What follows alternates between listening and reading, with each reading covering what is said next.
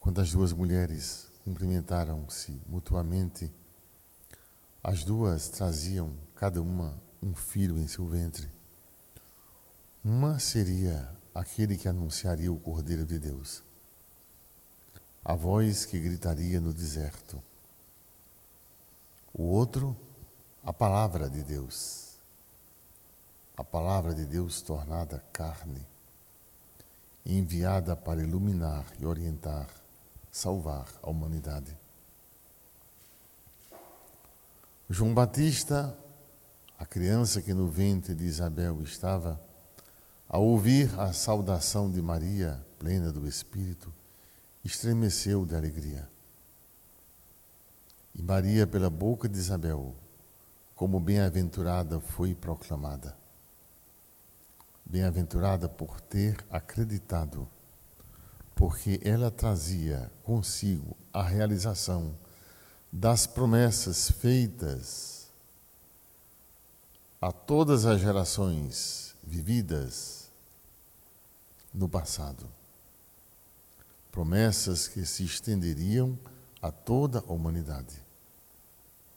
Eis que o Senhor enviaria o Salvador. Cristo Jesus, nosso Senhor. Aquele que traz ao mundo a paz o príncipe da paz, conselheiro admirável, Deus grande. Ele veio falar do que havia vivido junto do seu Pai. Traduziu a sua vida em expressões de misericordioso amor e nos deixou como legado que nos amássemos uns aos outros como o cumprimento de toda lei, de toda profecia, tudo que até então, até ele havia sido anunciado. E amando-nos mutuamente, como discípulos seus seríamos reconhecidos. Dessa forma, o reino prometido nasceria a partir de dentro de uma experiência profunda do ser humano com Deus e a situação de pecado seria revertida.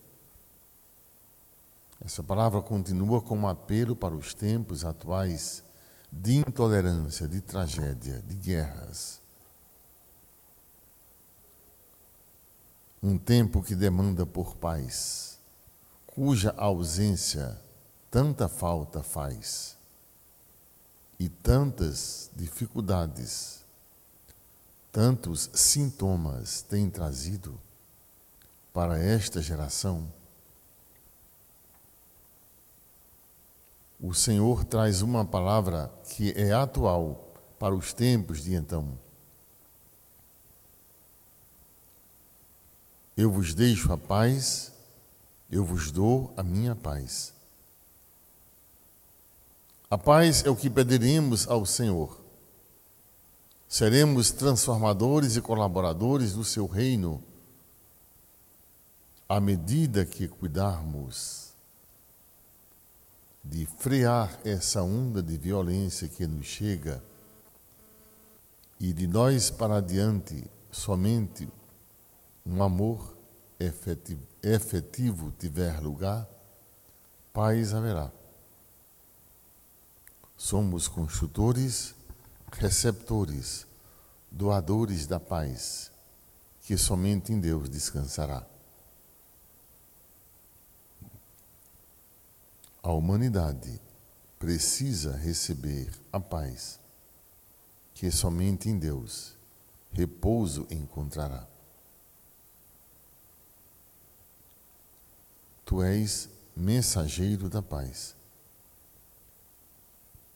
Tu és operário da paz. E como filho do Altíssimo serás reconhecido. Serás bem-aventurado, ou seja, entre todas as criaturas, tu serás bendito.